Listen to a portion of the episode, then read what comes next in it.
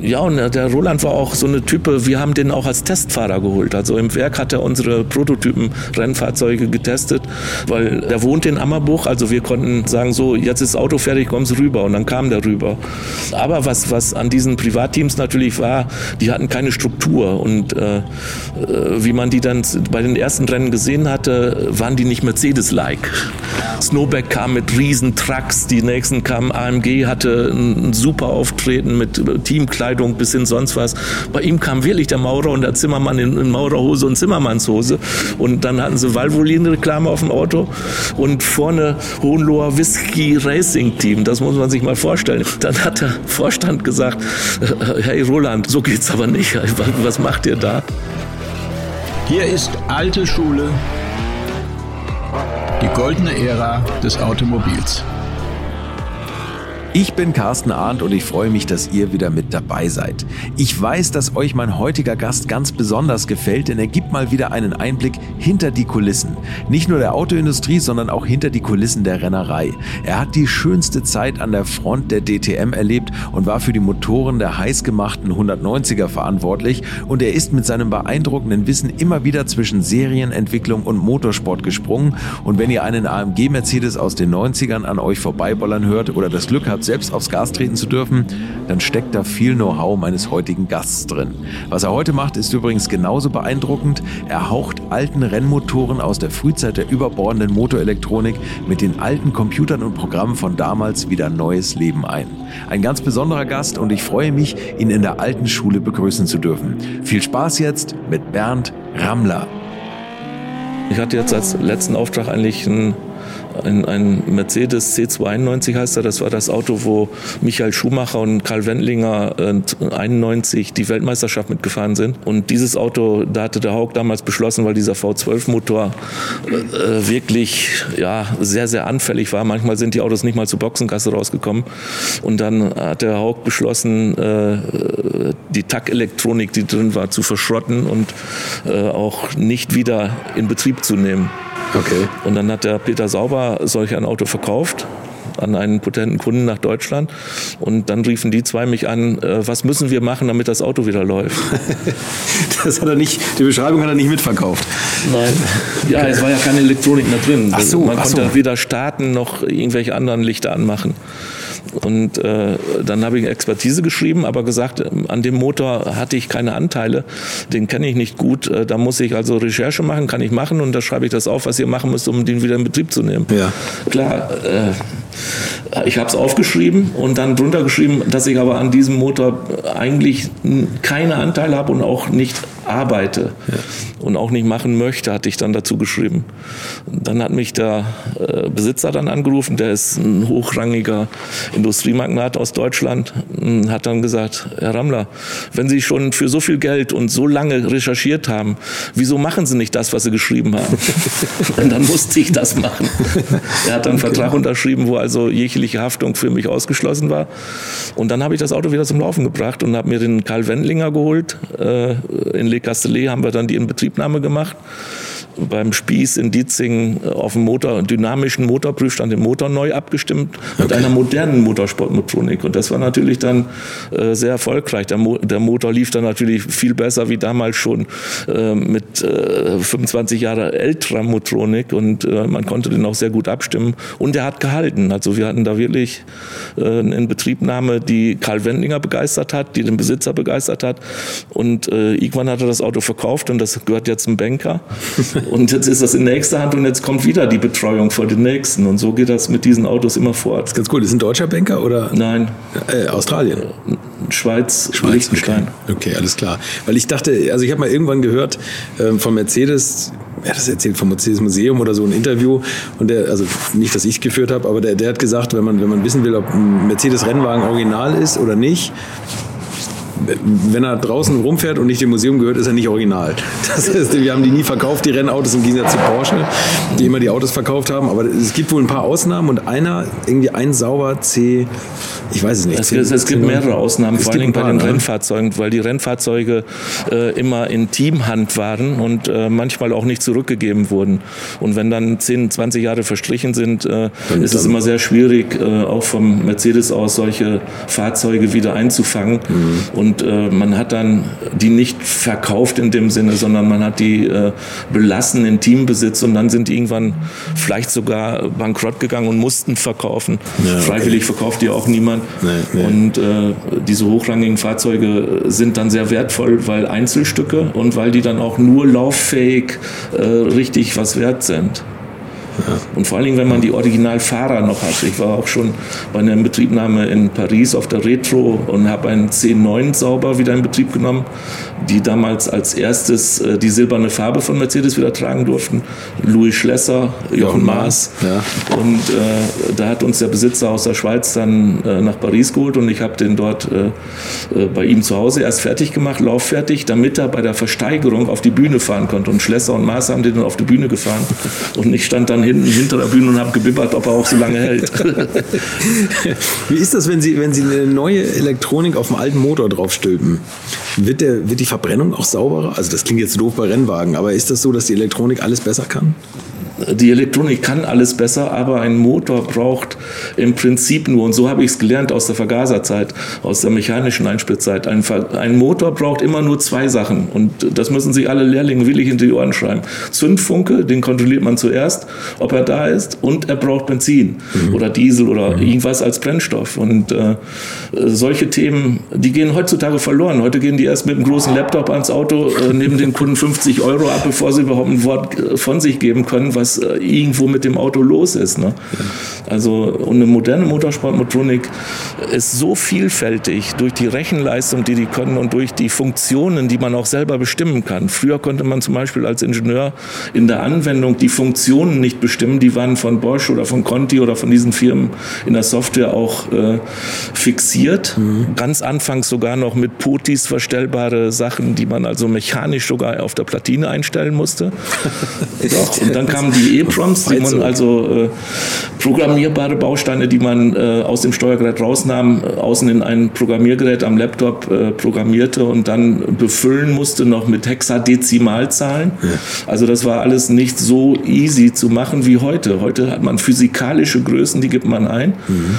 und man hat viel, viel mehr äh, Funktionen und kann die auch noch verknüpfen. Und das ist das, was eine Verbrennung und den Motor dann besser laufen lässt, besser ansprechen lässt. Man hat äh, sensiblere Sensoren und so weiter. Das ist ja ein Riesenthema, die ganze Sensorik, ne? ja. die jeden Wert misst. Also jetzt nicht nur Lambda irgendwie im Auspufftrakt, sondern irgendwelche Einspritztemperaturen und ja, nicht nur das. Also wir haben gerade in den 90er Jahren kamen ja die großen Motroniken von Bosch, die wir auch dann in der DTM angewendet haben, mhm. 2.7 und 1.9 und wie sie hießen. Und diese Motroniken haben äh, so große Funktionen, dass das ganze Fahrwerk und das Auto ja auch mit versorgt wurde. Mhm. Es gab nur dieses eine Steuergerät im Auto am Anfang und äh, wir mussten auch Fahrwerksfunktionen, Kühlerjalousien, äh, irgendwelche aerodynamischen Hilfsmittel oder auch äh, später mal zum Beispiel dieses berühmte Schiebegewicht unterm Auto, alles musste von der Motronik aus mitgesteuert werden. Und damit man das auch unterwegs sehen kann, gab es dazu die Telemetrie. Das wurde zu der Zeit auch eingeführt, dass diese Motroniken quasi ihre Daten per Funk live in einen Datenbus übertragen können. Das ist unfassbar. Und wir saßen quasi in einem Wohnmobil an der Strecke ja.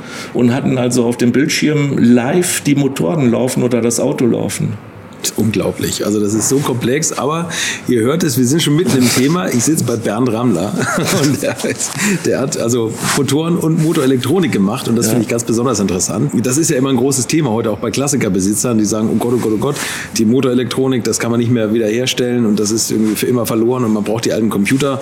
Also es gibt da auch noch Lösungen für die Autos heutzutage. Wir sitzen hier in ihrer Halle, wo, wo sie mit, also mit Freunden sich so ein paar Oldtimer halten. Ja, Sammlerstücke halten. Ein paar Sammlerstücke halten und da sind natürlich natürlich viele alte Mercedes und wir haben jetzt eben, bin ich schon um einen Mercedes, eine alte S-Klasse rumgeschlichen, W140, der erste Mercedes mit CAN-Bus. Ja. Das ist ja auch schon so ein komplexes Thema. Aber vielleicht gehen wir bei Ihnen mal so ein bisschen zurück und fangen mal vorne an. Ähm, Sie haben äh, studiert Maschinenbau ja, anfangs Elektrotechnik, weil ich wollte gar nicht Maschinenbau studieren. Ich wollte medizinische Technik machen. Und äh, äh, zu der Zeit äh, hatte mein Bruder ein äh, großes Herzproblem und wir waren beide Studenten in Aachen an der RWTH Aachen. Mhm. Und ich durfte äh, bei der Operation meines eigenes, eigenen Bruders in der Uniklinik äh, mit zuschauen das oben bei den Sie Zuständen. Ja. Und das hat mich sehr interessiert, aber nicht die Operation, sondern die Geräte.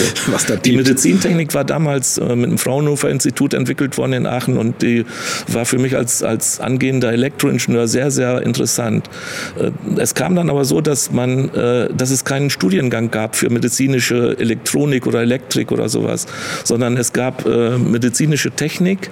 Man musste ein komplettes Ingenieurstudium absolvieren und ein Arztstudium oder ein medizinisches Studium. Und das gab es leider nur mit Numerus Clausus, gute Noten und mein Abitur, muss ich gestehen, war so, dass ich die Uni besuchen durfte, aber nicht, dass ich da glänzen konnte. Und nur für Autos gereicht, nicht für Menschen. Richtig. Und ich hatte keine Chance, ein Medizinstudium sofort zu bekommen und habe dann gewartet, bis vier Semester um war in Elektrotechnik. Und dann bekam ich einen Platz in Göttingen. Und äh, das war von Aachen so weit weg und vom Fraunhofer-Institut. Dann ist dieser Traum gestorben. Okay. Und in der Zwischenzeit war ich aber als Rallye-Beifahrer unterwegs, als Student. Und äh, äh Motorsport äh, stampfte in mein Leben. Und äh, äh, das hat mich dann so fasziniert, da, da wir auch auf den Rallyes gerade unterwegs waren Opel Rekord 1700. Also das war kein, kein Rennauto, sondern ein Opel Rekord. Und da waren die Kipphebel mal kaputt und wir mussten unterwegs, wenn wir überdreht hatten, wieder die Kipphebel wechseln. Und da äh, ist es mir aufgegangen, dass meine Profession eher auf dem Autosektor liegt, Motorensektor. Okay, okay. Also was für Rallyes sind Sie da gefahren? Kleine lokale? Ja, kleine, kleine um Kirchturm und äh, niedersächsische, was weiß ich, Gau. Das hieß noch Gau, Niedersachsen West oder irgendwie sowas. Ja, okay. Und äh, nichts Großes. Ja. Also da, aber Motorsport war nicht Ihr Thema als Fahrer oder als Beifahrer, sondern Sie haben gesagt, dass das die technische Seite ist. Die technische Seite und äh, weil Sie als Rallye-Beifahrer im ersten Jahr quasi sich nur übergeben müssen. Also Sie haben da keine Chance, ruhig auf dem Beifahrersitz sitzen zu bleiben und Ihr, Ihr Gebetbuch vorzulesen. Ja, das glaube ich. Äh, ich meine, ich bin auch äh, später mal hatte ich das Glück, das öfter mal als Beifahrer beim nicht in Rallyes, aber in der Entwicklung mit Walter Röhrl zu fahren. Okay. Bei dem hätte ich das nicht gemacht, weil äh, äh, da war also, sein Popo war so empfindlich, dass mein Magen äh, das gut getan hätte. Aber mein Fahrer war halt Landwirt und der Landwirt musste Rallye, wollte Rallye fahren. Und wenn man dann irgendwo einen Punkt versäumt hatte, mussten wir dann volle Suppe rückwärts und beim Rückwärtsfahren lesen. Ich glaube, das kann niemand. Und dann kam der ganze Bremsenduft noch ins Auto. Ja, okay, also das, das ist war nicht, zu viel. Ist, ist eine harte Schule. Äh, ja. Wo haben Sie Walter Röll getroffen? Wann war das? In meiner Porsche-Entwicklerzeit äh, okay. war äh, Walter Röll bei uns zum Beispiel, äh, wie wir den Carrera GT gemacht haben, hat Walter Röhrl oft die, die Testfahrten gemacht und so weiter. Und ich war mit dem Walter dann um Nürburgring unterwegs und solche Themen als äh, Beifahrer und als Ingenieur wie wir den Carrera GT entwickelt haben. Mensch, das wird noch ein interessantes Gespräch. Aber viel zu tun. Aber nach dem Studium sitzt ihr zuerst zu Mercedes, ne? Ja, ich bin erst zu Mercedes. Erstmal muss ich sagen, Motoren kamen dann richtig in mein Leben. Ich bin der älteste von sieben Kindern und äh, okay. mein Vater war Handwerker. Das heißt also, wir waren nicht so betucht, dass ich also äh, das Studium einfach finanziert bekam. Ich habe immer halbtags im Studium auf Motorenprüfstände beim Professor Pischinger gearbeitet, der sehr mhm. bekannt ist auf dem Motorengebiet und äh, habe quasi halbtags eine Stelle gehabt und mein Studium verdient und über dann äh, den Rest dann äh, ja, der dann nicht in der Kneipe war, der wurde dann studiert. Und ich habe es dann geschafft, als Diplom-Ingenieur Maschinenbau abzuschließen und habe also ein Vordiplom gehabt in Elektrotechnik. Aha. Und zu der Zeit, das war 1981, kamen okay. gerade die ersten Elektroniken für die Motoren auf den Markt. Mhm die ersten Serienmotroniken auch. Also BMW war schon Vorreiter, die hatten das schon. Mercedes hat immer noch eine Carjetronik und Vergaser. Die hatten keinerlei äh, Elektrik, die den Motor am Laufen halten musste. Mercedes war der Meinung, äh, wenn die ganze Elektrik abgeknipst wird, dann muss das Auto immer noch laufen und das war so bei Mercedes mit der Carjetronik. Und äh, die, äh, die KE, die Elektronikaufsätze waren in der Entwicklung. Und jetzt kommt da einer von der RWTH Aachen, die sehr berühmt ist, äh, und hat Elektrotechnik und Maschinenbau studiert. Ja, Was denken Sie wohl, wie viele Anfragen ich hatte? Ich ja. durfte mich bei Porsche vorstellen, bei Audi und bei Mercedes. Okay.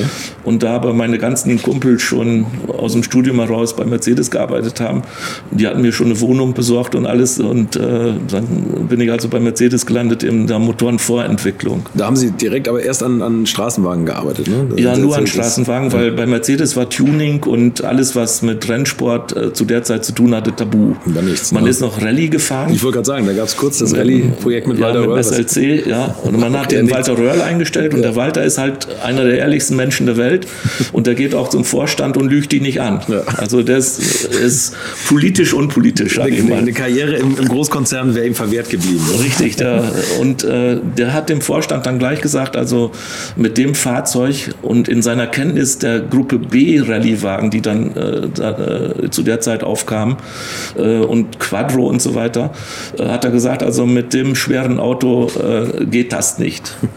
Zu der Zeit war der 190er in der Entwicklung also man wollte jüngere Leute als Kunden gewinnen, mhm. aber äh, der Schwerpunkt lag auf immer auf Komfort und, und äh, solide Autos und so weiter. Und man hat nie dran gedacht, äh, Sportwagen zu bauen in dem Sinne, wie BMW das vorgemacht hat und so weiter. Diese Kundschaft, die sah man nicht. Und auch der 190er war ja ein sehr solides Auto. Man wollte in der oberen Komfortklasse, in der oberen Preisklasse platziert sein mhm. und damit jüngere Leute gewinnen. Mhm. Hat natürlich anfangs gar nicht geklappt, weil die ersten 190er sind dann alte Umis gegangen. Ne? Mercedes ne? war, es gewohnt, Autos zu verteilen. Ja. Also man musste anderthalb Jahre warten und man durfte dann einen abholen. Ja. Plötzlich kam 190er und der wurde äh, ja recht zögerlich aufgenommen. Mhm. Das war so eine Art Kulturschock in, in, in der, äh, ja, in der Marketinggeschichte.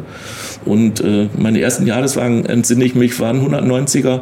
Und wie ich auch nur ein blaues Kühlergrill lackiert hatte und mir äh, vom 124er die Räder drauf gemacht hatten, damit die ein bisschen weiter draußen standen. Und die erste Inspektion bekam ich einen Anruf, man würde jetzt meinen Abteilungsleiter informieren, solch ein Auto würde den Ruf vom Daimler kaputt machen, weil sowas würden die eigentlich nicht in die Wartung nehmen. Das ist wahr. Wenn man also, überlegt, dass sie nachher am Evo 2 auch mitgearbeitet ja, haben. Das war, das ist aber, der Meister hat wirklich meinen Abteilungsleiter angerufen und äh, der kam dann zu mir, äh, er wollte mir dann keinen Schrottzettel mehr unterschreiben. Man hat diese Teile natürlich als junger Ingenieur immer auf Schrottzettel beim, im Werk kaufen können. Ja. Alte 124er Felgen. Und äh, dann hat er gesagt, also Herr Rammler, so geht das nicht. so, ich musste ihm dann nachher berichten, nach einem Jahr habe ich das Auto verkauft als Jahreswagen und ich habe so viel Geld verdient wie nie wieder an einem Auto, wo ich bei Mercedes gekauft habe.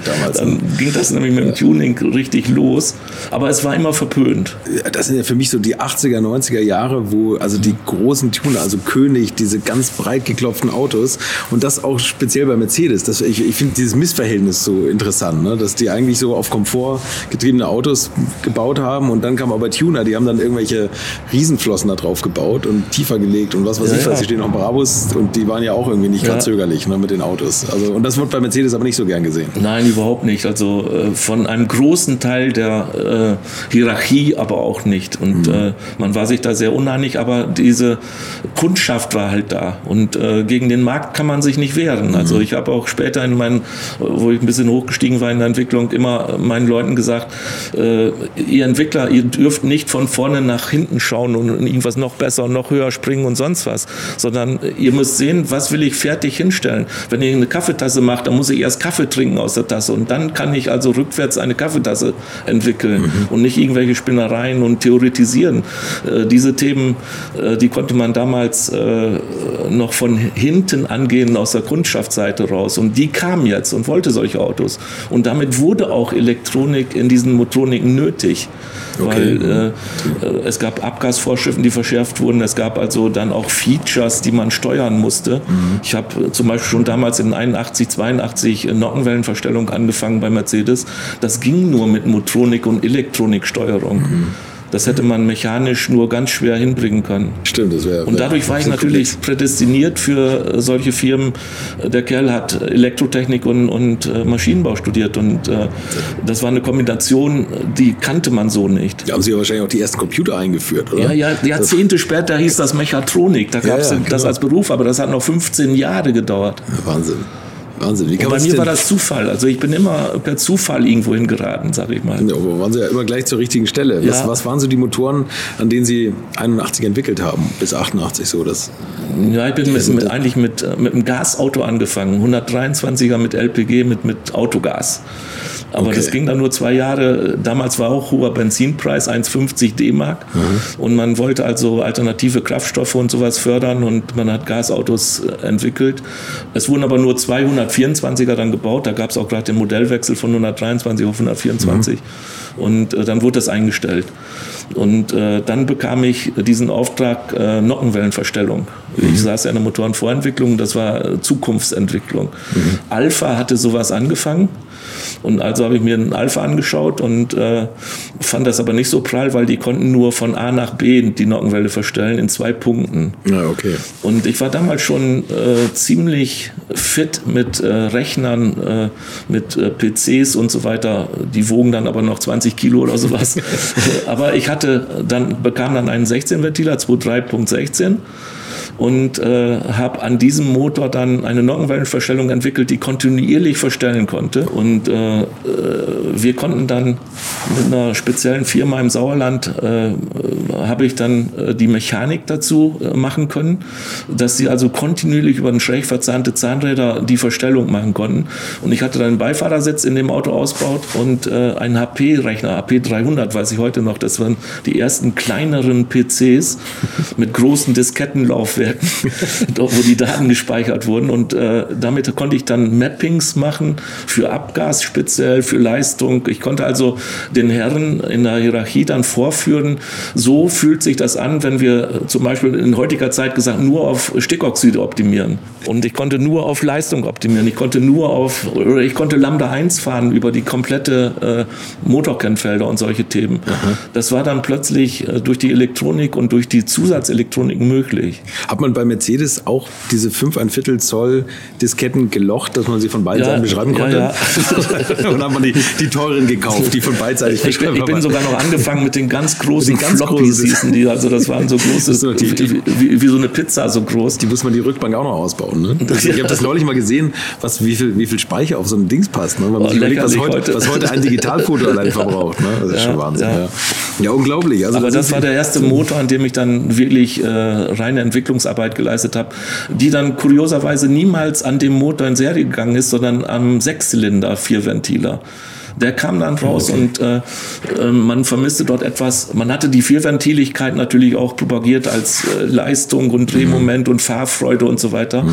Und plötzlich kam raus, dass wenn man äh, da hohe Leistungen fährt, das Drehmoment leidet unten raus. Mhm. Bei niedrigen Tourzahlen äh, brauchte man noch ein bisschen.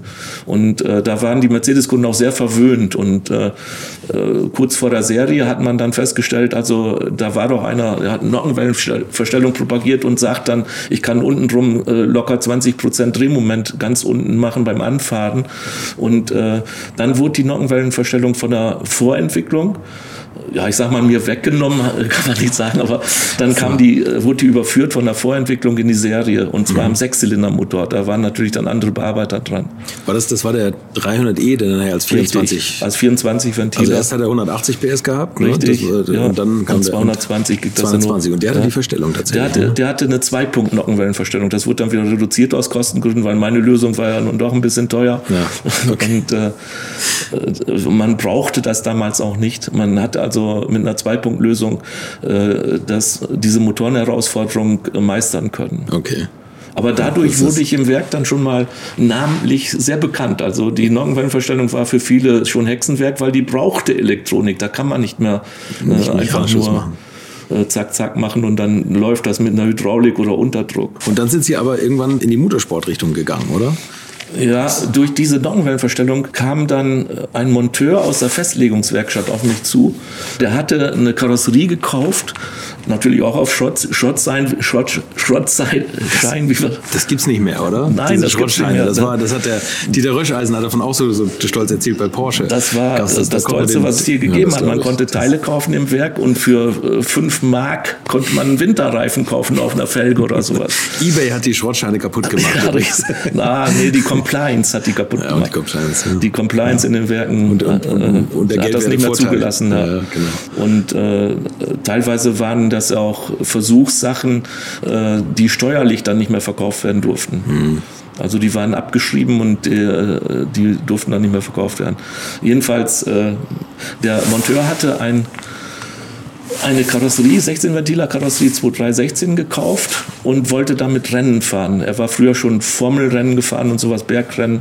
Und äh, das war der Leopold Gallina, hieß der. Und er war dann auch 1985 der erste äh, Mercedes 16 Ventiler in der DTM. Okay. Und äh, viele wissen das nicht, weil er war relativ unbekannt und äh, der Rennsport Mercedes war da noch nicht so hoch. Mhm. Und im Werk war man noch äh, Bad Boy, wenn man also sowas gemacht hat. Aber der kam zu mir, äh, äh du Bernd, du machst, äh, kennst was von Nockenwellen, Nockenprofilen und so weiter. Er hatte einen Serienmotor da drin und in der Mangelung einer äh, Elektronik oder einer Verstellmöglichkeit für, für Rennen zu fahren, hatte er sich äh, Vergaser aufmontieren lassen und äh, den Motor bei der Firma Hartmann, äh, die damals so Vergaser, Saugbrücken und sowas gemacht hatte, machen lassen. Und äh, der kam dann, äh, er brauchte andere Nockenwellen. Und zu der Zeit konnte man noch, oder ich kannte natürlich die, die Versuchsfertigung. Man hat dann abends, ich habe den Nockenwellen gerechnet und äh, ich hatte auch die Rohlinge von Cosmos dazu und äh, habe dann abends Kiste Bier an die äh, Maschine gestellt in der Nachtschicht. Und wenn wir dann morgens wieder kamen, war die Kiste Bier weg und, äh, und die, die Nockenwellen lagen da. auch was, was heute vielleicht nicht mehr so Nein, das ist heute unmöglich. Aber da war das auch noch eine kleine Abteilung, oder? Wie viele Leute waren da in solchen Abteilungen? Das Ganz wenige Leute. Man hat äh, an solcher, einem Thema maximal zu zweit gearbeitet. Hm. Ich hatte äh, vorhin schon erzählt, die, äh, die Turbolader. Mein Kollege am Schreibtisch war Uli Goffri, der heute bei Brabus in der Geschäftsführung sitzt. Und ja. äh, der ist da groß geworden mit den Turboladern. Äh, diese Themen wurden immer von einem Vorentwickler oder von ein, zwei Ingenieuren bearbeitet, die dann Konstruktionshilfe bekamen, aber nicht mehr. Unglaublich, ne? Würdet ihr eigentlich auch so gerne wie ich manchmal neue Länder mit einem Oldtimer erkunden, aber ihr scheut euch die lange Anreise auf Achse oder die teuren Transportkosten? Dann gibt es eine der coolsten Alternativen, von denen ich bisher gehört oder in zahlreichen Artikeln gelesen habe und das sind die Eckis Oldtimer Rally Reisen durch Costa Rica luxuriöse zehntägige Urlaube und zwar in Minigruppen mit Oldtimern, die ihr vor Ort aussuchen könnt. Und nein, mir hat die Sonne nicht den Kopf zerbraten und ich rede jetzt auch nicht vom schättrigen Ford Fiesta der Billo Autovermietung. Ihr habt die Wahl zwischen zum Beispiel Mercedes SL, Porsche 911 oder Range Rover Classic. Und das ist sowas von cool, denn es sind immer maximal vier Autos inklusive Servicefahrzeug unterwegs und es geht natürlich nicht um Geschwindigkeit, sondern einfach nur darum, auf entspannte und ganz wunderbare Art und Weise Land und Leute zu erkunden erkunden und es ist ein Urlaub, also gibt es auch Strandtage. Und wer schon mal in Costa Rica war, der weiß, dass es ein sicheres Reiseland ist mit grandioser Flora und Fauna, mit Vulkanen, Regen und Nebelwäldern und irren, irren Stränden. Und mit den Fotos könnt ihr auf Instagram noch die Freunde zu Hause richtig neidisch machen. Ist ja auch nicht ganz unwichtig heutzutage. Schaut es euch auf jeden Fall mal im Netz an. Und als ich das erste Mal auf der Seite war, konnte ich es gar nicht glauben, dass jemand sowas organisiert.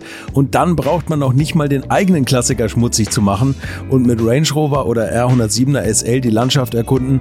Es könnte schlimmer kommen. Es gibt übrigens verschiedene Routen. Mein Tipp wäre die La Carrera Costa Rica und auf der Route werdet ihr mich früher oder später mitfahren sehen. Das garantiere ich euch. So, jetzt hört ihr hier noch die Webseite und da gibt es eine ganz einfache, nämlich rally-rally.com. Und ganz wichtig, Rally wird hier R-A-L-L-Y geschrieben rally-rally.com. Am besten gleich draufklicken, Seite abspeichern und möglichst schnell buchen, denn es sind kleine Gruppen und Inga und Ingo, die das organisieren, sind wirklich mega nett und Ingo ist auf mich gekommen, weil seine Mitfahrenden immer alte Schule hören. Also Geschmack haben die, die da mitfahren auch und ihr sollt jetzt auch weiter alte Schule hören. Bis bald in Costa Rica. Aus heutiger ja. Sicht, ich meine, heute sitzen da Hundertschaften drauf, ne? rechnen und machen und tun und kommt trotzdem nichts Hundertschaft hatten die damals auch schon, aber äh, äh, es wurde auch tiefer entwickelt. Also mhm. die Entwicklungstiefe ist heute auch äh, deutlich geringer geworden. Man rechnet viel. Mhm. Heute hat sich das Ganze verlagert in Prozesse und kleine Kästchen und die Kästchen äh, stapelt man aufeinander und dann kommt eine Variante raus. Mhm. Früher hatte jeder, äh, jede Variante hatte Betreuer und, und Versuchsautos und, und eine Erprobung dazu. Heute äh, ist die Methodik da einfach anders. Und heute, ja, was Sie schon sagten, wird ja auch viel vom Zulieferer weiterentwickelt. Ne? Ja, man, man und damals vor, man hatte Mercedes äh, zwei Modelle, den 123er, also heutige E-Klasse-Form und die S-Klasse und dann noch die SL. Äh, das waren quasi drei Varianten. Ich glaube, heute kennen die äh, eigenen Ingenieure nicht mehr die Varianten, die auf der Straße heute aktuell laufen. Was da hinten an Typenkürzeln dran Richtig. Hängen, ne? Und damals, äh, dann sind die Autos ja auch noch acht, neun, zehn Jahre gelaufen teilweise. Ne? Der SL ist ja fast ja, 20 Jahre gelaufen. Ne? 20 Jahre gelaufen, ja. richtig. Und heute, äh, sage ich ja, wird das in Modulen entwickelt, wird das, äh, ist das Ganze auch kostengünstiger geworden durch diese Modultechnik und ja. äh, man stapelt quasi einzelne Module aufeinander. Mhm. Man muss nicht mehr jedes Auto äh, durcherproben hier und da hat man dann auch einen Rückruf, klar. Habe ich damals nicht gekannt, aber. Nee, das, war, das war damals bis zum Ende entwickelt. Ne? Aber durch diesen Monteur, wie wir da vom Thema abgekommen, ja. bin ich in den Rennsport geraten, sage ich mal. Und wurde das da von Mercedes dann schon irgendwie, ist denn das dann so ein Licht aufgegangen, dass nein, vielleicht Rennsport? Nein, nein. nein? Okay. Also das war 1986. Äh, es, es wurde im Untergrund ja immer im Rennsport gearbeitet. Es gab äh, Gruppen im Werk, die auch äh, Peter Sauber unterstützt haben damals, die kamen aus der Forschung Forschung äh, bis hin zur, zur Windkanalversuche durften die dann äh, so nebenbei machen, sage ich mal. Und okay. so gab es auch bei uns natürlich im, im, Motorenversuch Leute oder im Fahrzeugversuch Leute, äh, die auch den Leo ein wenig unterstützt haben. Aber vom Werk aus war es strikt untersagt. Also das war immer noch äh, Teufelszeug, der Rennsport. Okay, man, man, man, hatte, glaube ich, auch noch im Hinterkopf immer dieses Unglück, was in Le Mans mal passiert ist, wo ah. Mercedes wirklich einen Grundsatzbeschluss gefasst hatte, mhm. äh, dass man solche Themen äh, erst nach, nach ganz tiefer Untersuchung vielleicht mal wieder diskutiert, aber niemals von heute auf morgen anfängt. Mensch, das war 1955, glaube ich. Ja, oder? Und, und, und diese Wunde saß sehr tief, ja. muss man sagen. Und dann die Solidität vom Daimler, also die ganzen Entwickler oder die Hierarchen waren auch davon geprägt, dass die Komfort und, und solides Auto und, und mhm.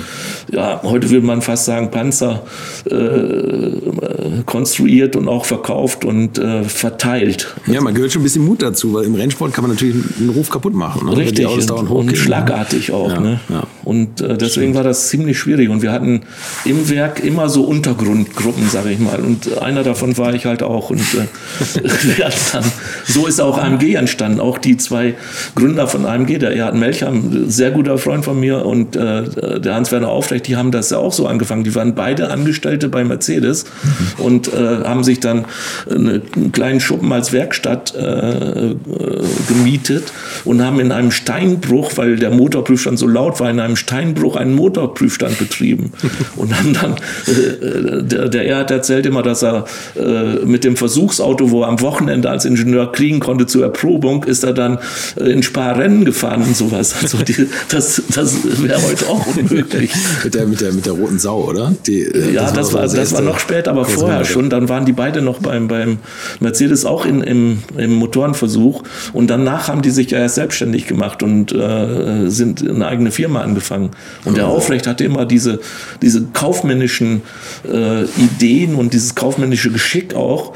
Äh, selbst zu der Zeit, wo noch Tuning nicht in war, hatte der schon die Visionen, wie man sowas machen müsste mit diesen Autos. Und äh, okay. der Erhard Melcher war der geniale Techniker dazu. So ist da die Firma auch entstanden. Und das ja, waren dort das. im Werk auch absolute Underground-People, äh, die da, äh, sage ich mal, was gemacht haben nach Feierabend, was anderen nicht gepasst hat Arbeit aber auch Unterstützung gefunden haben. Haben Sie eigentlich als Rennsport begeisterter junger Mensch damals äh, so zu BMW geschielt und gesagt, Mensch, die bauen so toll kurzhubige Motoren, das ist alles eine viel bessere Basis? Oder haben Sie an Ihren eigenen Autos immer noch Hand angelegt am Motor? Ja, sicher. Also das war ganz klar.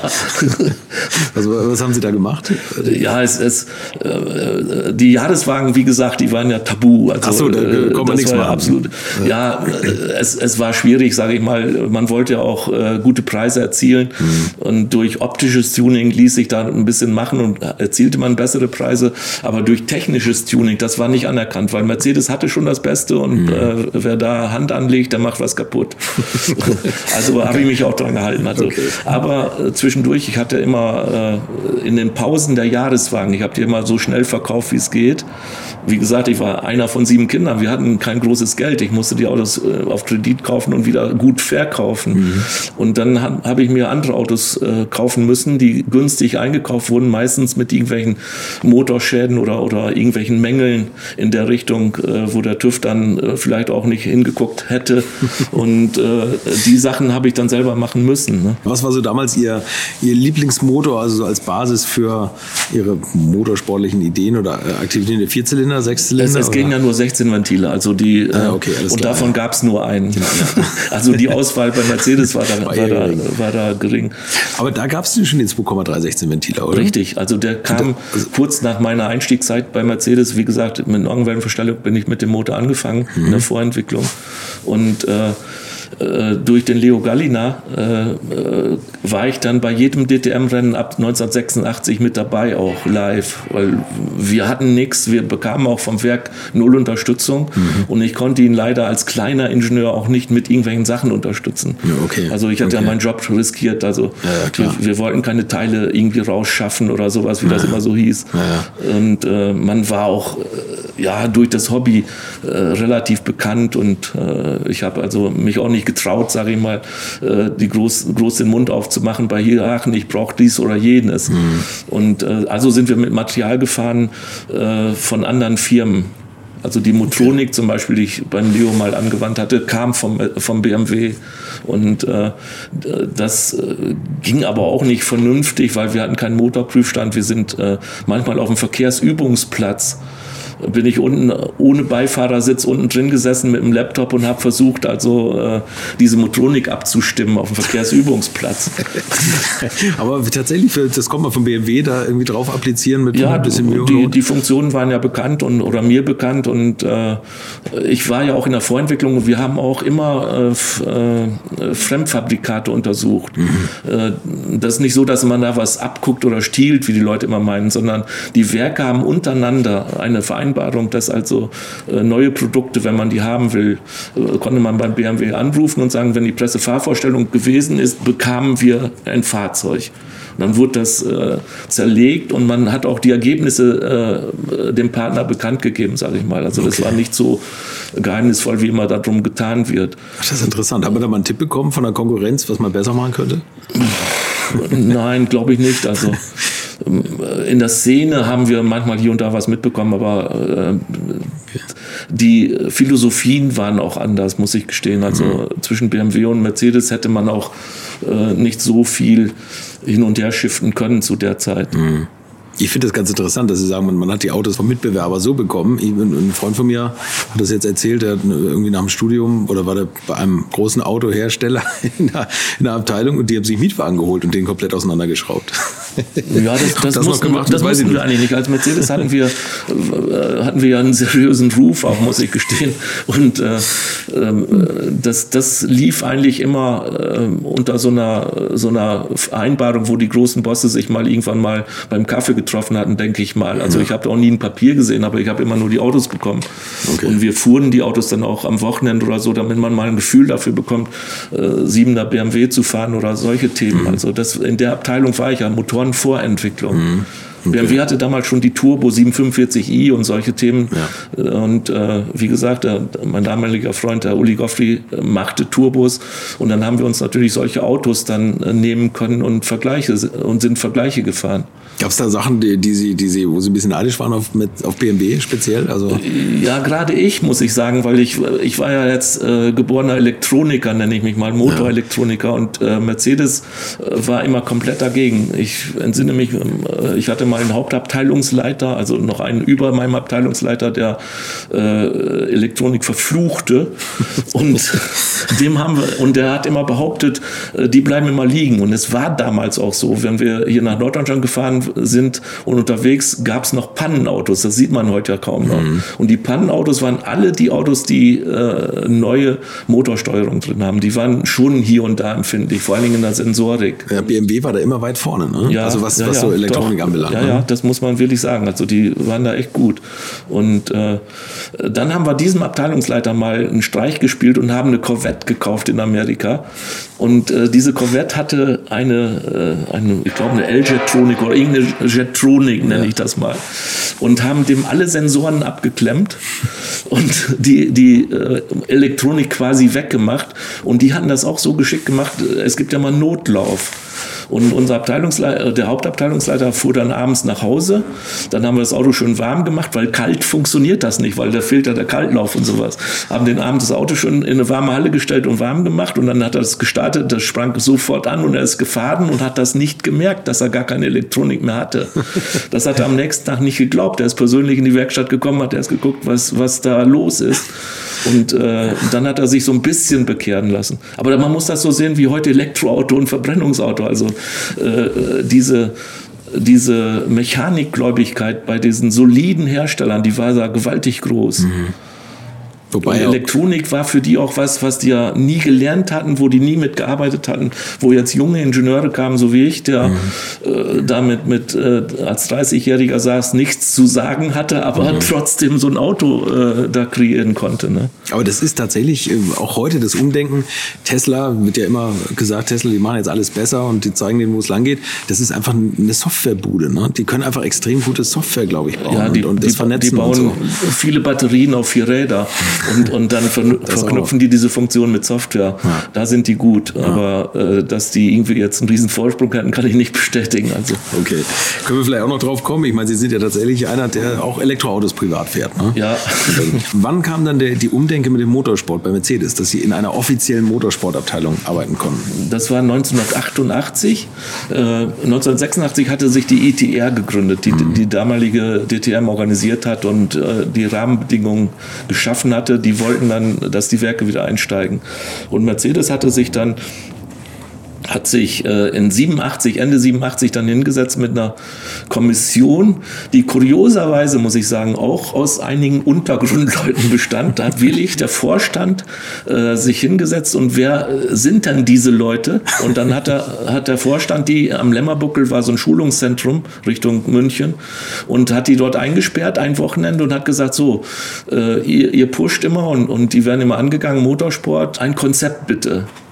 Wie kommen wir dazu, dass wir gerade mit dem 190er, der jetzt junge Leute ansprechen sollte und inzwischen auch in der Tuning-Branche wirklich angekommen war, ja. Snowback fuhr in Frankreich schon die ganze Zeit Rennen mit leichter Unterstützung vom Werk mhm. und der Professor Niefer vor allen Dingen, die haben dann äh, diese Gruppe äh, bestimmt, die dann ihn beraten sollte. Und die Gruppe hat dann äh, dieses Konzept aufgesetzt, in die DTM einzusteigen, weil der 16-Ventiler als vierventiliges Auto war da sehr geeignet. Mhm. Sportlichkeit, Spoiler hat er auch schon gehabt und da dachten die, damit ist getan.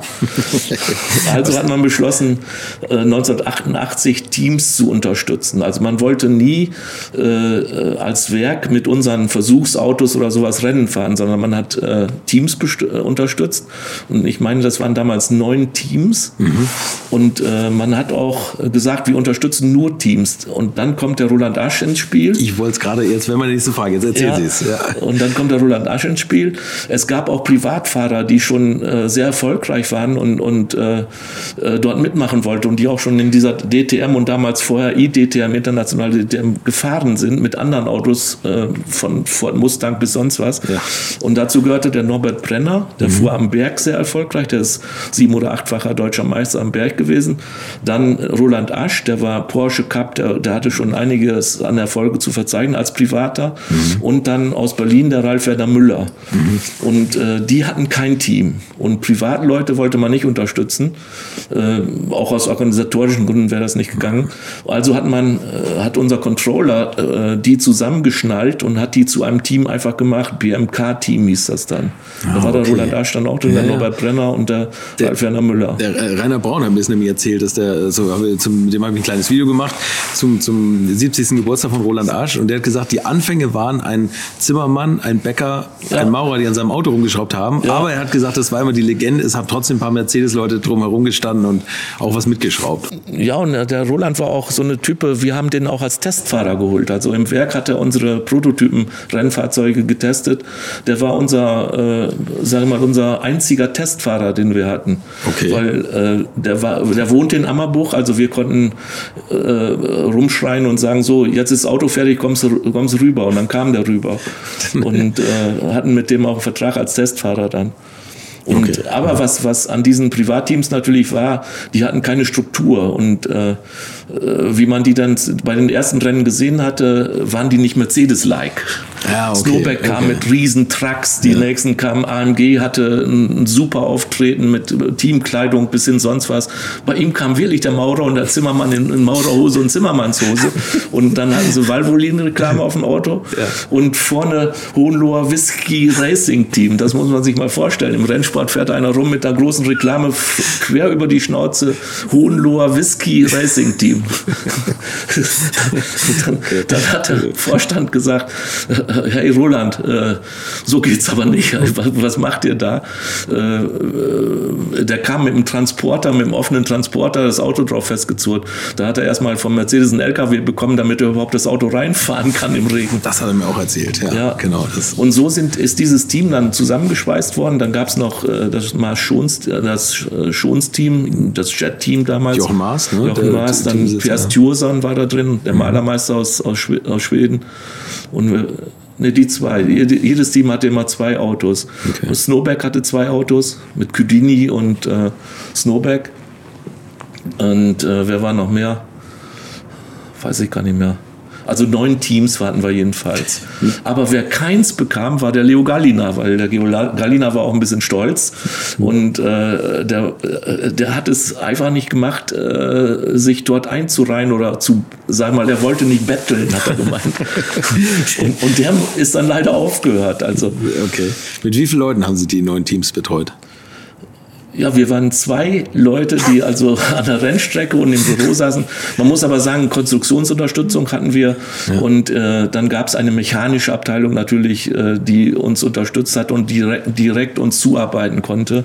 Äh, wenn man Pleuelfestigkeit oder irgendwelche Kolben oder solche Themen, die rein mechanisch abgearbeitet werden mussten, äh, kriegen wir schon Unterstützung. Also, aber an der Rennstrecke in der Organisation bis hin zum LKW bestimmen, was da rein muss, äh, waren wir zu zweit für die Motoren zuständig. Das heißt, Motorele Motorelektrik waren wir zu zweit. Und Sie haben das, Sie haben dann an der Rennstrecke die Motoren abgestimmt oder noch? Ja, die wurden auf Motorprüfstand abgestimmt. Äh, die, äh, die fuhren ja dann schon mit Motronik. Das war zwar Gruppe A-Reglement, mhm. die eigentlich hätten mit KE-Jetronik fahren müssen, aber 88 wurde das so aufgelockert, dass Mercedes überhaupt konkurrenzfähig wurde, hatten wir die Möglichkeit schon mit Motronik zu fahren fahren.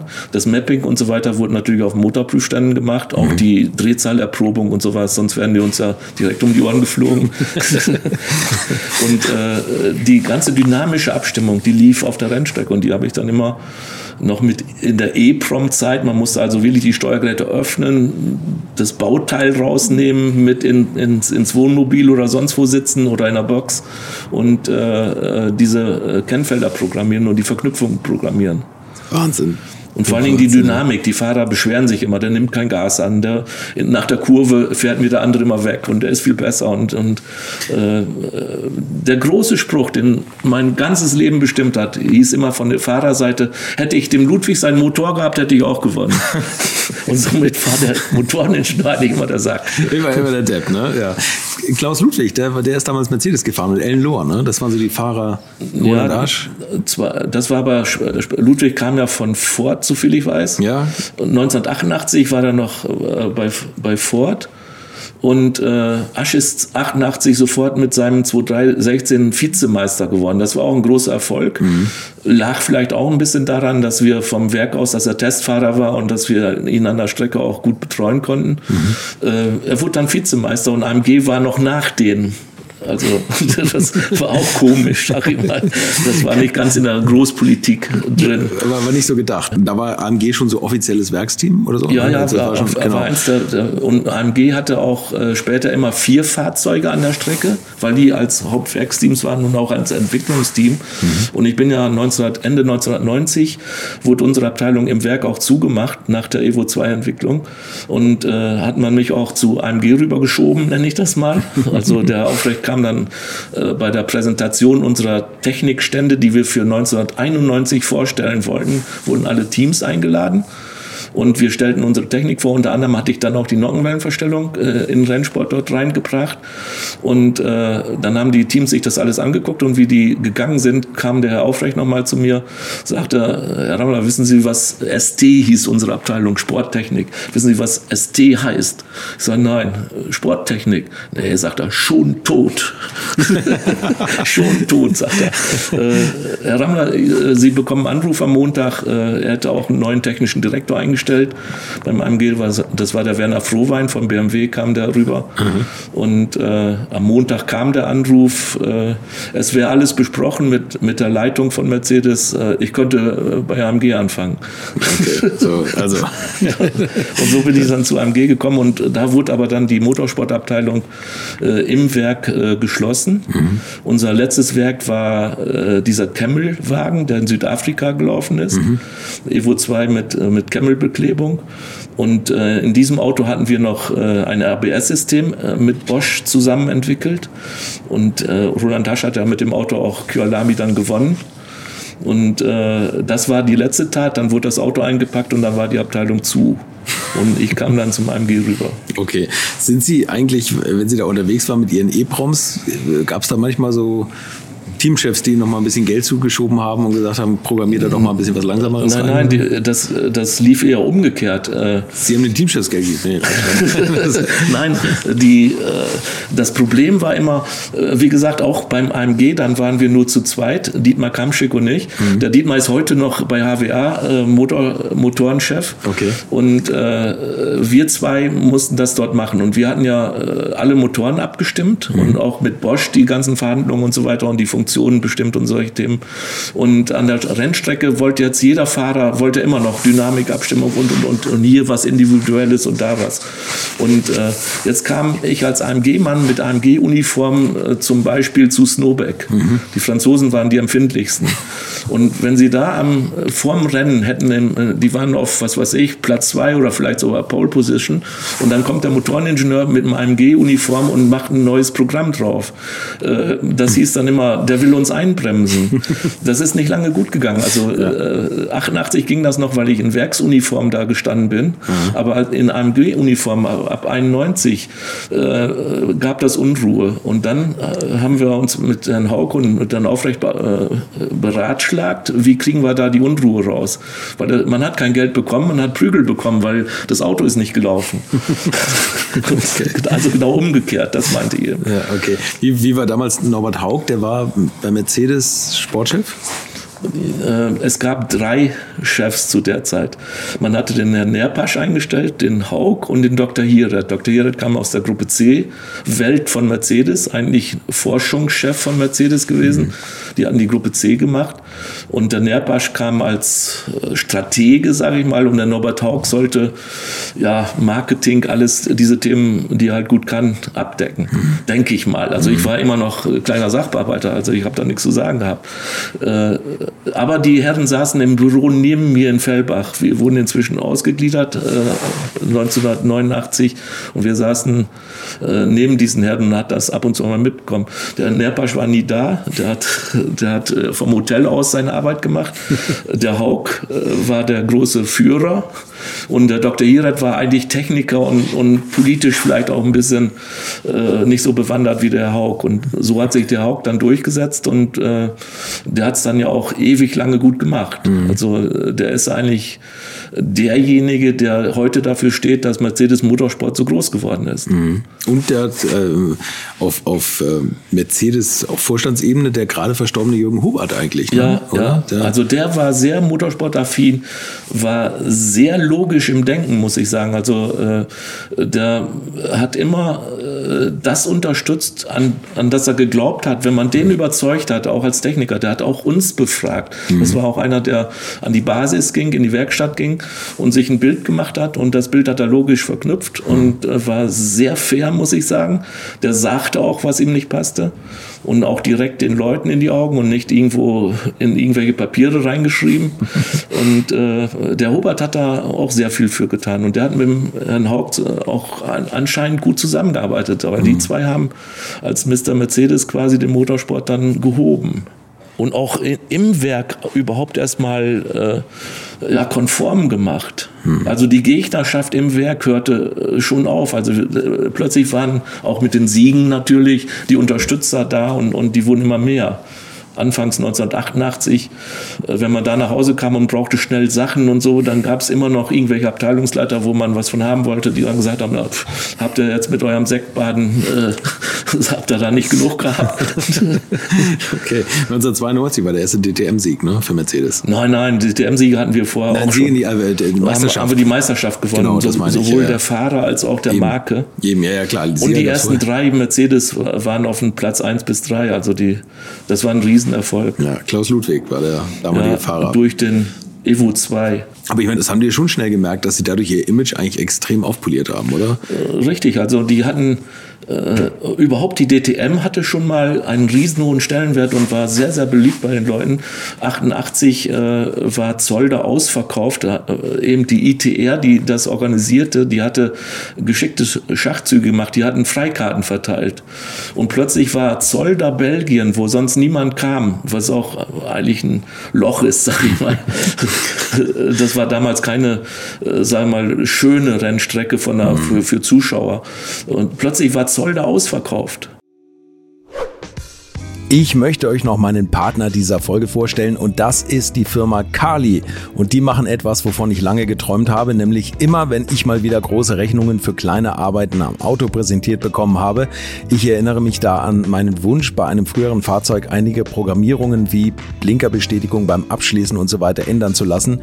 Ich bin fast hinübergekippt bei den Preisvorstellungen des Händlers. Fehlercodes sind auch so eine Sache, wo man vielleicht gerne mal selbst draufschauen würde und nicht zuletzt werden über immer mehr Sensoren am Auto immer mehr Daten erfasst und dafür gefühlt immer weniger Infos an den Fahrer weitergegeben. Auch unfair. Oder habt ihr noch einen Ölthermometer oder das Manometer für Öldruck im Armaturenbrett?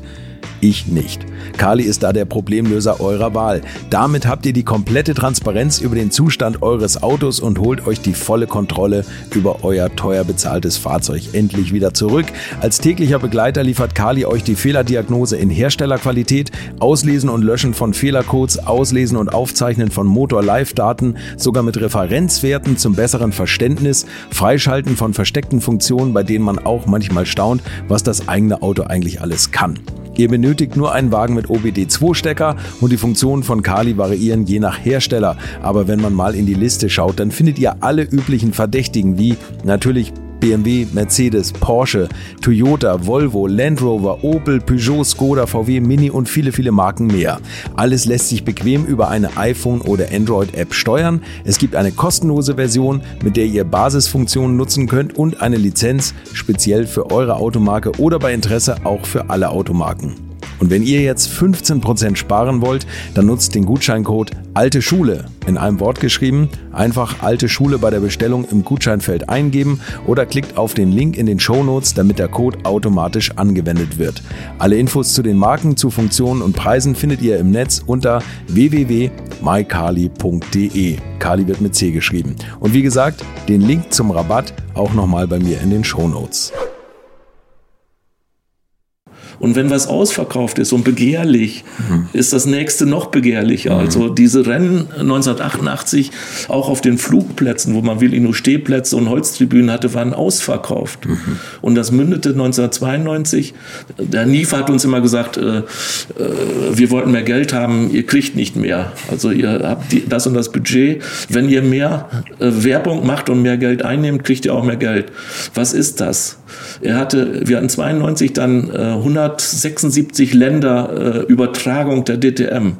Wahnsinn, und, oder? Und der NIFA sagt immer, wenn wir eine Zeitungsannonce schalten in der Frankfurter oder in großen Zeitungen, kostet das so und so viel Geld. Wenn ihr 176 Länder habt, könnt ihr die Hauptprintmedien nehmen als, ähm, als, äh, als Geldausgabe mhm. äh, und das Geld verdient ihr. Und dann hatten wir 176 Länder DTM übertragen. Dann sind wir wieder zum Liefer, haben gesagt, so jetzt kriegen wir ungefähr zehnfaches Budget.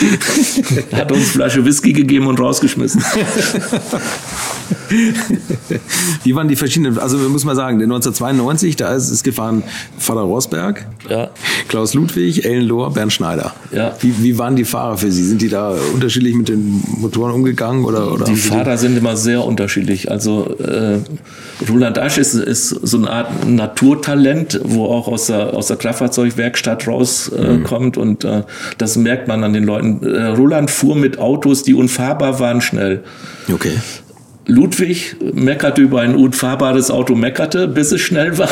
Der wollte dann gar nicht mit, mit, mit einem schlechten Auto fahren. Und äh, Rosberg war oberprofessionell, der kam ja auch aus der Formel 1, also der, mhm. der hat auch äh, das Umfeld mitbestimmen wollen und sowas. Und die Ellen Lohr äh, musste immer kämpfen, weil als Frau hatte man das zu der Zeit ja auch nicht so einfach. Ja. Und äh, die Ellen Lohr äh, war auch jemand, äh, die, die kämpferisch ist und das kommt dann nicht immer politisch politisch gut. Also äh, Eldor ist sehr schnell, mhm. die fährt sehr gut, die schont Material. Aber das letzte Quäntchen hat man hier immer abgesprochen. Aber wenn man, äh, wenn man dann immer äh, als Zweiter angesehen wird, äh, kriegen sie auch das Material vom Zweiten, sage ich immer. Und, und diese Themen waren immer eine ziemliche Mixdose, sage ich mal, eine Mixtur, die, ja, das war äh, kein Bier, das war auch, aber auch kein Radler. Wer war, war am angenehmsten von den Fahrern für Sie in der Zusammenarbeit? Angenehm, wenn die professionell sind, die Fahrer, sind ja, die äh, sehr fordernd. Gerade äh, wenn ich Motoren abstimmen musste oder so, ähm, äh, hat jeder Fahrer auch einen eigenen Geschmack und der kommt dann plötzlich durch und äh, dann arbeitet man mit dem und äh, wenn ich gut gearbeitet hatte, hört man nichts mehr. Hm, okay. Man kriegt vielleicht zu Weihnachten eine große Flasche Wein oder irgendwie solche Sachen, ja. aber man hört nichts mehr. Wenn schlecht ist, dann, dann. Dann machen die sofort Krach. und wie gesagt, also der Spruch war immer, hätte ich den Motor von Ludwig gehabt, wäre ich 92 auch Meister geworden. Und deswegen waren immer die Motorenleute ziemlich im Defizit bei denen. Immer, immer schon. Nur das quietschende ja. Rädchen kriegt das Öl. Ne? Ja. Ein angenehmer Fahrer war natürlich Roland Aschwall, der äh, mit uns auch die ganzen Tests gemacht hatte, mit uns äh, persönlich befreundet gegründet war. Das war ein Mensch, der also ähm, immer Mensch blieb, egal in welcher Stresssituation. Mhm. Wir hatten ja auch Motorschäden, wir hatten ja auch äh, Sachen, die äh, für die Fahrer äh, nicht so angenehm waren, wo die auch Punkte verloren haben, wo die teilweise vielleicht sogar eine Meisterschaft verloren haben. Und äh, dazu muss man ja dann auch stehen. Mhm. Und mit Roland konnte man dazu stehen. Die, der war äh, fair und äh, der war immer Schwab. ja, das stimmt, aber so ist er auch heute noch. Ne? Also das ist, hat sich da, hat sich da nie verändert. Wie viel ähm, von dem, was Sie da in der DTM gemacht haben, konnte in die Serie übertragen werden? Findet man da was wieder von den Sachen, die Sie in der, an der Rennstrecke entwickelt haben? Äh, jein, muss man sagen, das ist auch mehr eine gegenseitige Befruchtung, mhm. weil zu der Zeit äh, kam ja auch in den Serienfahrzeugen immer mehr Steuerung, Elektronik und äh, kamen immer mehr Systeme, ESP, Anti-Schlupfregelung, ABS. Äh, diese Systeme waren ja von der Serie nicht im Rennsport tauchlich. Mhm. Und äh, allein schon, weil man ganz andere Reifen, Reibwerte, Aerodynamik und sonstige Sachen hat. Äh, also äh, musste man versuchen, äh, eine gegenseitige Befruchtung zu bekommen.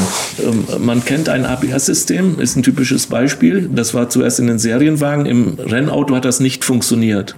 Okay. Also hat man versucht im Rennauto, äh, wenn wir, äh, und das kam auch erst nachdem äh, Audi Quattro kam im Rennen und so weiter, hatten wir natürlich einen Systemnachteil. Mhm. Also hatten wir uns überlegt, wir brauchen Anti-Schlupfregelung zum Beispiel mit einem vernünftigen ABS zusammen. Und dann werden solche Systeme aus dem Serienauto angeschaut, wie, wie geht das, wie macht man das. Teilweise funktioniert das nicht und im Motorsport muss man das viel schneller und viel präziser machen. Mhm. Und das kommt wieder der Serie zugute. Also diese, diese Entwicklungssteps sind viel, viel kürzer. Die Qualität muss nachher höher sein, aber die Massenqualität, um aufs, auf Serienauto zu kommen, äh, die ist dann schwierig. Das ist dann ein Step, den die Serieningenieure wieder übernehmen. Aber die äh, Art Vorentwicklung kommt dann aus dem Motorsport. Aber man kann nicht mehr sagen, in den letzten Jahrzehnten, äh, äh der Motorsport ist, ist Treiber von irgendwas.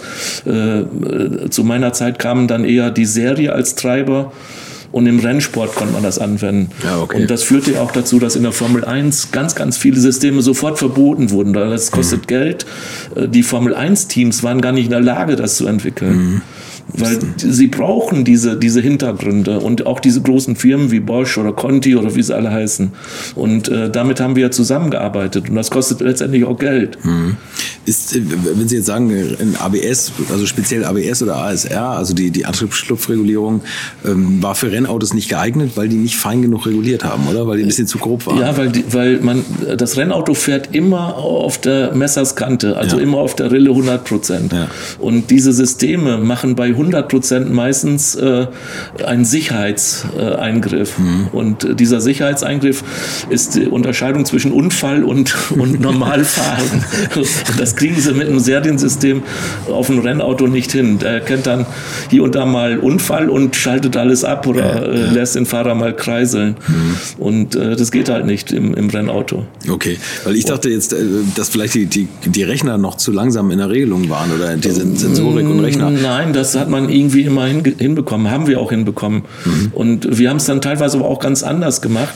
Äh, was auch erst später in Serie kam, war am Sechszylindermotor dann in der C-Klasse 94 1990. Mhm. wir mussten gegen Alpha, gegen all diese Allradler fahren mit der C-Klasse und, und, mit unseren Hecktrieblern. Mhm. Und äh, Nürburgring war ein schönes Beispiel, hat geregnet in Strömen und wir haben vor Alpha mit der C-Klasse gewonnen. Weshalb? Weil wir Motorenleute vorher auf dem Prüfstand ausblenden mussten äh, uns gemacht haben. Und wir konnten quasi eine Anti-Schlupfregelung äh, machen, dadurch, dass wir Zylinder im Motor abgeschaltet haben und die Leistung brutal schnell regeln konnten. Also okay, haben okay. dann nicht über Bremse und solche Sachen äh, den Eingriff gemacht, sondern über Motorsteuerung. Mhm. Und äh, anfangs haben wir natürlich auch gedacht, davon geht ein Motor kaputt. Wenn man dauernd den so knallen und, und so unregelmäßig laufen lässt, dann geht die ganze Kurbelwelle kaputt. Und dann war das das halt so die Kunst, diese Ausblendenmuster so zu machen, dass die Kurbelwelle nicht kaputt geht. Und diese Sachen sind später auch in eine Serie geflossen, zum Beispiel äh, in Zylinderabschaltung von mhm. ganzer Bank. Mhm. Wenn Sie heute einen Achtzylinder kaufen beim AMG, äh, schaltet der vier Zylinder weg und aus Verbrauchsgründen und der fährt in der Stadt mit, vier, mit nur vier Zylindern anstatt acht und spart einen Haufen Benzin. Klingt aber weiterhin wie ein Achtzylinder, dank des Lautsprechers im Auspufftrakt. Ne? ja, aber die, diese Systeme äh, werden im, im Rennsport äh, brutal schnell entwickelt Aha. und die müssen dann auch sofort auf Messer Messers gehen. Ja. Also die Seite hat man dann schon mal abgedeckt. Okay. Haben Sie das mal gehabt in Ihrer Zeit, dass Sie gesagt haben, ach Mensch, da bräuchten wir jetzt mehr Computerrechenleistung, das, das können wir dann noch feiner regulieren? Die äh, Computertechnik äh, war zu der Zeit oder ist er heute auch noch so schnell in, in der äh, Systemänderung und auch in der nicht nur in der Rechenleistung. Rechenleistung kann man mit dem Auto vielleicht mit der Geschwindigkeit vergleichen. Wenn vorher das Auto 200 fährt, fährt er dann 250. Mhm. Die, äh, die Rechner haben Systeme, die sind dann gar nicht mehr kompatibel. Mhm. Man müsste dann nicht mehr 250 Kilometer pro Stunde sagen, sondern was weiß ich, da muss eine ganz andere Einheit her. Mhm. Und äh, diese Systeme haben sich damals, ich sag mal so alle zwei Jahre grundlegend geändert. Und das ist mir äh, ziemlich schnell aufgefallen. Ich habe auch immer diese alten Rechner und so weiter äh, gesammelt. Wenn die in Schrott flogen, kam ich mit meinem Schrottzettel und habe die wieder geholt. Und äh, auch die Software gesammelt, ja. weil die, das hat sich so schnell überholt und war zu der Zeit niemals abwärtskompatibel. Aha. Wenn Sie heute ein Windows im Rechner haben, äh, können Sie auch mit einem alten Programm von 1980 noch äh, über Windows das einlesen. Bei den Motroniken geht das nicht mehr. Alle zwei Jahre sind die mit dem neuen neuen System nicht mehr lesbar. Das ist ja verrückt, ne? Und das ist ja, ja ich habe es ja eben schon gesagt, die große Angst auch von, von Klassikerbesitzern oder klassischen Rennwagen ist ja noch mal schlimmer. Und Sie haben tatsächlich diese ganzen Systeme hier noch stehen. Ne? Ja, und, und, die alten Rechner und so. Die alten die, Rechner. es sind nicht so viele. Also die, die, es ist hauptsächlich Software, die man dann äh, dazu ändern muss. Und das hm. war ja damals alles EPROMs. Also ich habe sogar noch einen äh, Koffer, wo also äh, EPROMs drin gesammelt sind, wo ich also dann diese Software noch in der Basis auch tauschen kann. Okay, kommt man heute an sowas noch ran, eigentlich an diese EPROMs? Ja, ja, die, die, die gibt es heute immer noch. Die werden noch in, in Maschinensteuerung und so weiter eingesetzt. Okay. Nur ist wie mit den Floppies auch. Also die Speichermöglichkeiten Möglichkeiten von damals mit den paar Byte und heute sind das Gigabit. Ja, das ist Wahnsinn, ne? Das hat sich so stark entwickelt, äh, dass also äh, das ist Wahnsinn. Also aber kann man, äh, können Sie jetzt da einem so ein bisschen so die Angst nehmen? Also ich kenne vor vielleicht fünf Jahren, da ging es immer rum, dass BMW 850i Besitzer Probleme hatten mit den Zwölfzylindern, wenn da die Motorelektronik kaputt gegangen ist, dann war es hin, weil es die nicht mehr lieferbar gab und dann musste ja. man irgendwas Altes kaufen und so. Ja, es, es gibt inzwischen so zwei Wege. Ja. Es gibt Spezialfirmen, die diese alten Steuergeräte von der Hardware wieder aufarbeiten. Mhm. Wird aber immer schwieriger, weil äh, früher hat es eine Platine gegeben, da waren die Leiterbahnen drauf und die Elemente drauf und man konnte löten und ja. man konnte fräsen ja. und hat die dann weggemacht und neu gemacht.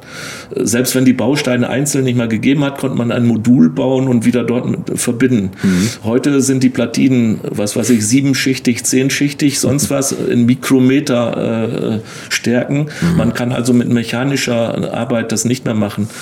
Bestimmte Steuergeräte können die aber äh, immer reparieren, weil die Fehler sind ja auch unterschiedlich. Wenn da Wasser reingekommen ist, oder so geht das. Mhm.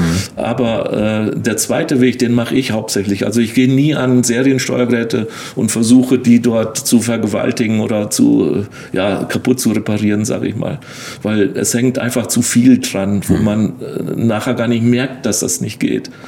Und äh, deswegen nehme ich meistens moderne Motorsportmotroniken. Die sind A, viel kleiner inzwischen äh, von der Platine und von den Steuergeräten her, wie diese großen Seriensteuergeräten aus der Zeit. 80er, 90er Jahre hat man noch richtig große äh, Pappkartons gehabt, sage ich mal, Blechkartons. Und äh, ich hatte letztens einen 12-Zylinder Flachmotor, wo ich wieder zum Laufen bringen musste, der kein Steuergerät mehr hatte.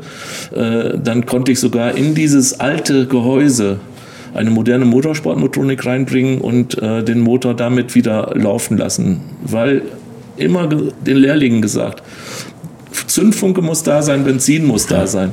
Der, den Rest kann man nachher machen. Wenn, und damit läuft der. Jeder okay. Motor. Da kann, okay. ob der Wasserstoff fährt oder, oder Gas oder sonst was. Ja, Wahnsinn. Und ähm, Sie, ich meine, die, diese alten Autos haben ja gar nicht so viele Sensoren eigentlich. Also die neue Motorelektronik das verlangt ja vielleicht.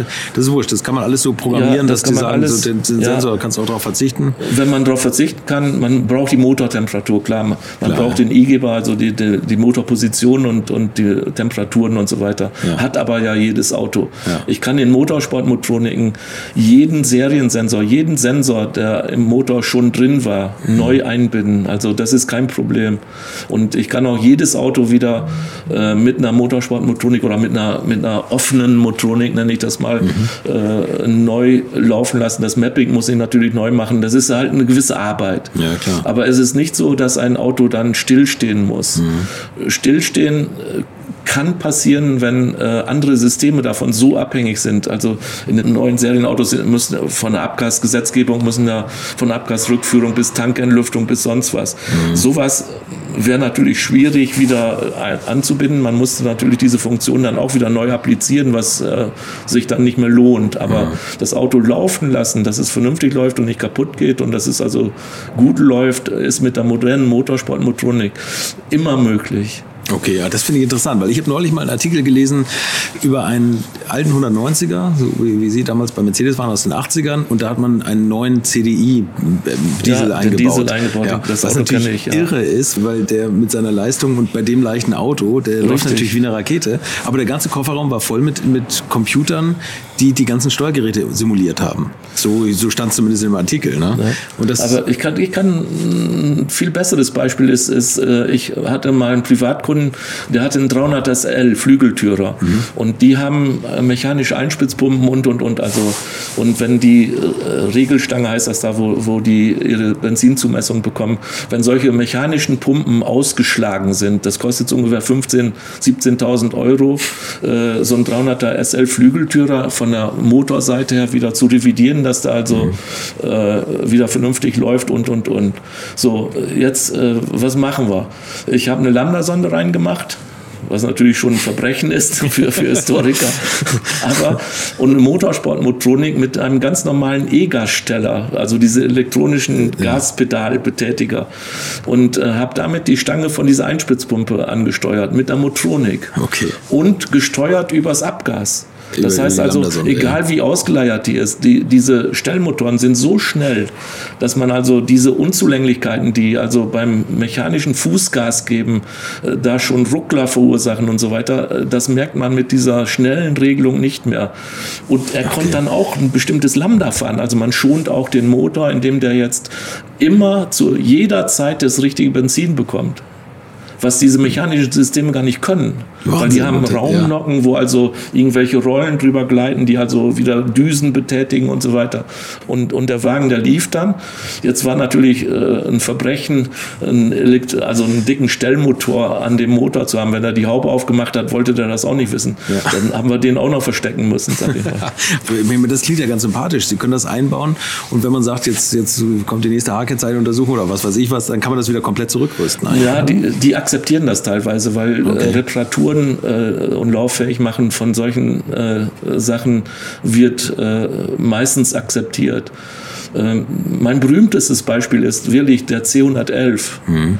Also wir haben. Ah, da, wir haben mit dem Wolfgang Kalpen schon gesprochen, ja, mit dem alten Kollegen. Ne? Richtig. Der große, der, und, der, und der große in dem C111 ist da jetzt ein V8-Motor drin. Ja. Und dieser V8-Motor hatte eine D-Jetronic, hieß mhm. die damals. Und die waren schon im VW und überall drin. Die, das war die, die Anfänge von Bosch Motroniken. Mhm.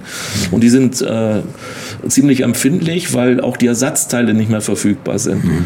Und äh, da habe ich dann auch alle Sensoren gelassen. Die Dejatronic ist auf diesem Motor noch komplett vertreten in der ganzen Sensorik, in den ganzen Stellern und so weiter. Ich habe nur ein Motorsportsteuergerät dort eingebaut und äh, eine, äh, zwei Lambda-Sonden in dem Fall. Auf jeder Bank eine Lambda-Sonde. So, und damit steuere ich das. Und äh, der läuft heute also deutlich besser wie mit einer Dejatronic. Unglaublich. Wie, wie lange arbeiten Sie an sowas, um das zu entwickeln? An dem Auto hatten wir nur sechs Wochen Zeit mhm. und haben hab dann wieder in, im Süddeutschland äh, bei der Firma Spießen einen dynamischen Prüfstand gemietet und habe das Mapping auf dem Prüfstand gemacht. Und äh, okay. dann musste der Motor ins Auto, weil die hatten einen Termin äh, auf der Silvretta Classic 2014. Mhm. Dort ist das Auto dann zum ersten Mal äh, gefahren und gezeigt worden wieder. Und äh, diese dynamische Abstimmung habe ich dann immer abends abends gemacht, wenn die Silvetta Classic Pause hatte, sind wir schnell ins Auto und sind dann hier Silvetta 2000 Meter hochgefahren und haben da die Höhenabstimmung zum Beispiel gemacht. Wahnsinn. Stimmt, Aber das geht, geht äh, mit diesen modernen äh, Geräten sehr, sehr schnell, weil die auch eine Selbstlernfähigkeit drin haben. Also wenn ich eine Lambda-Sonde drin habe und messe, was hinten rauskommt, kann ich dem vorne wieder befehlen, äh, was rauskommen muss. Und äh, dadurch sind die vom Abgas und so weiter her auch dann sehr beherrschbar. Okay, Wenn Sie die alten Motoren früher gerochen haben, dann haben Sie schon von Weitem, ob der einen Katalysator hat, das riechen Sie heute noch in der ja, Stadt. Das stimmt, ja.